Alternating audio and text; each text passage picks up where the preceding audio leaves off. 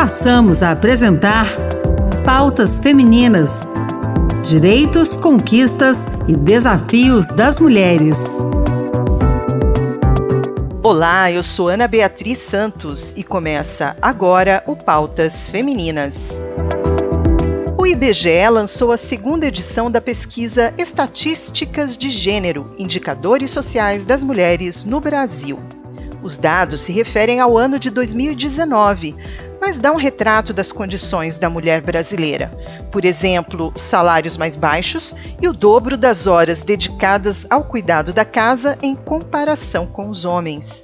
O jornalista da Rádio Senado, Tiago Medeiros, conversou com a analista de indicadores sociais do IBGE, Denise Guichard, sobre esse trabalho. Vamos ouvir. Denise, como o estudo mostra o abismo entre homens e mulheres no nível de ocupação em lares com crianças de até 3 anos?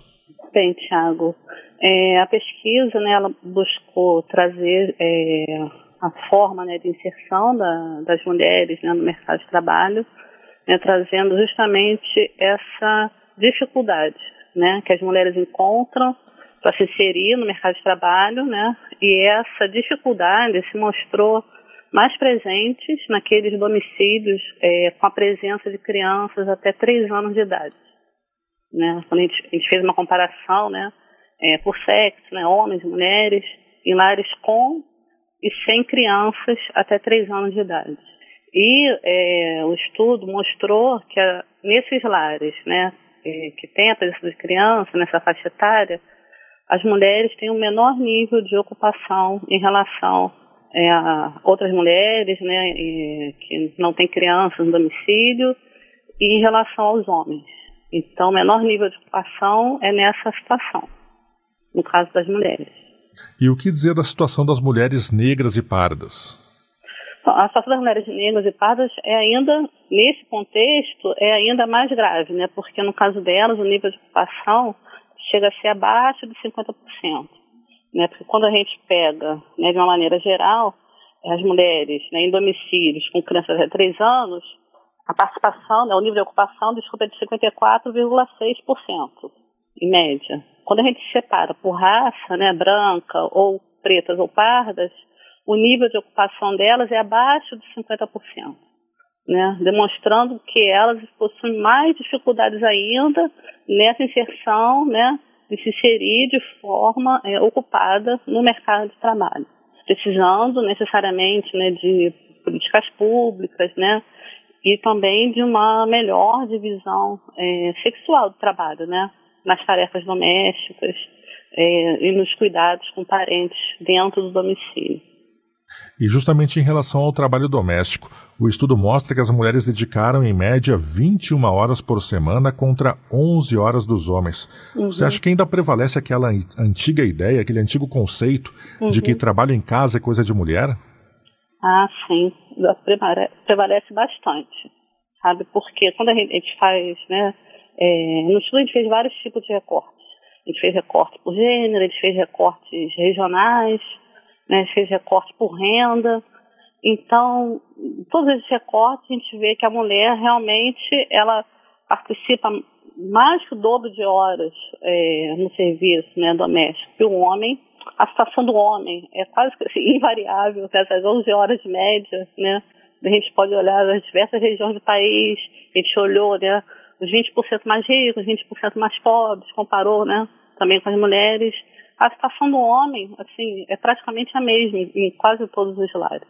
E a mulher não, a mulher, ela ainda tem essa sobrecarga, né, desses trabalhos, é, desse trabalho né, não remunerado, né, e obviamente ele é mais penoso para as mais pobres, aquelas que estão no extrato, né, de 20% mais pobres, né, porque elas não somente têm que carregar, né, é, esse trabalho doméstico, mas também, né, muitas vezes trabalha fora, então, assim, acaba sobrecarregando a mulher duplamente, né? Então, assim, quem tem mais condições financeiras consegue, né, colocar os filhos na creche, né, consegue contratar uma babá, uma empregada para ajudar. Então, aquelas mulheres que têm um pouco, têm melhores condições financeiras conseguem terceirizar um pouco esse tipo de trabalho. Agora, as mais pobres não têm condições de terceirizar. Então, elas vão né, obrigadas a dar conta também desse tipo de trabalho. Então, elas acabam ficando realmente mais sobrecarregadas. E justamente quanto à questão financeira, há no uhum. estudo ah, dados sobre diferença salarial entre homens e mulheres? Sim, tem sim. A gente, é, o estudo é de 2019, né? Aí apontou uma diferença salarial cerca de 23% ainda entre homens e mulheres. Houve um pequeno avanço quando a gente compara né, a série histórica, né, em relação a 2012, essa diferença era de 26%, quer dizer, houve uma pequena melhora, né, uma redução. Paulatina dessa diferença, olhando as pontas, mas essa inserção das mulheres foi é, em ocupações né, é, um pouco mais qualificadas, né, porque a mulher tem mais anos de estudo que um homem, mas ainda existe uma barreira muito grande para que a mulher ocupe os cargos que realmente são melhor remunerados, de direção, de gerência, né? Então ali que fica principalmente um pouco o fosso salarial, né, entre homens e mulheres. Existe como uma barreira para que as mulheres possam né, atingir esses cargos mais elevados, né, de maior responsabilidade, que a gente observa né, a partir desse estudo. E Denise, existe diferença significativa, o estudo apontou isso, existe alguma diferença significativa de instrução entre mulheres e homens? Sim, as mulheres, elas têm um nível né, de escolaridade, né, têm anos de estudos maior do que os homens as mulheres elas permanecem mais tempo na escola, né? elas é, estão mais presentes também no nível superior. Então, existe, sim, em termos é, de escolaridade, uma diferença entre homens e mulheres. Quer dizer, apesar dessa melhora, né, da, apesar da mulher apresentar um nível de escolaridade melhor do que o homem, né, ela não consegue que no mercado de trabalho ela tenha retornos salariais de acordo com esse melhor nível de instrução que ela tem. E quanto à qualidade de vida, quanto à expectativa de vida entre mulheres, o estudo também aborda essa questão? Sim, o estudo é, aborda a questão da expectativa é, de vida de pessoas com 60 anos ou mais. O recorte que foi feito foi esse, porque esse estudo ele é feito a partir de uma série de indicadores propostos pelas Nações Unidas. Né? Então, a gente pegou essa seleção de indicadores né, e utilizou uma série de fontes, então, não só do IBGE, mas fontes externas também, para a gente poder montar esses indicadores. Então, um dos indicadores propostos é a expectativa de vida das pessoas com 60 anos ou mais. Então, houve uma, uma melhora, sim, na, na expectativa é, de vida né, das pessoas com 60 anos ou mais. É, no estudo, a gente analisou muito em termos né, é, regionais, né, mostrando que as pessoas, né, as mulheres, né, nas regiões sul e sudeste, têm uma expectativa de vida com 60 anos, né, uma expectativa de vida maior do que aquelas que estão na região norte, por exemplo. E bom, Denise, então, o, o, o estudo é bem amplo, né, bem, bem completo, de fato. Isso, porque assim, é um estudo que ele tem cinco temas, né, então ele passa por mercado de trabalho, por educação, saúde, vida pública, né, e mais alguns outros assuntos.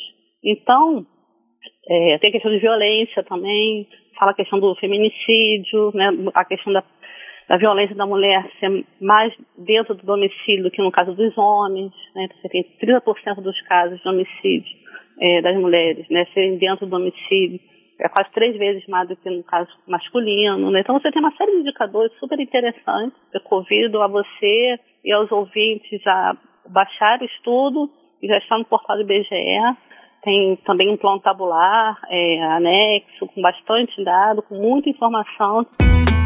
A pesquisa está disponível no site do IBGE www.ibge.gov.br com o título Estatísticas de Gênero, Indicadores Sociais das Mulheres no Brasil. O Pautas Femininas termina aqui. O programa de hoje teve produção de Anderson Mendanha e Ana Beatriz Santos, apresentação de Ana Beatriz Santos e trabalhos técnicos de Josevaldo Souza. Obrigada pela sintonia e até mais!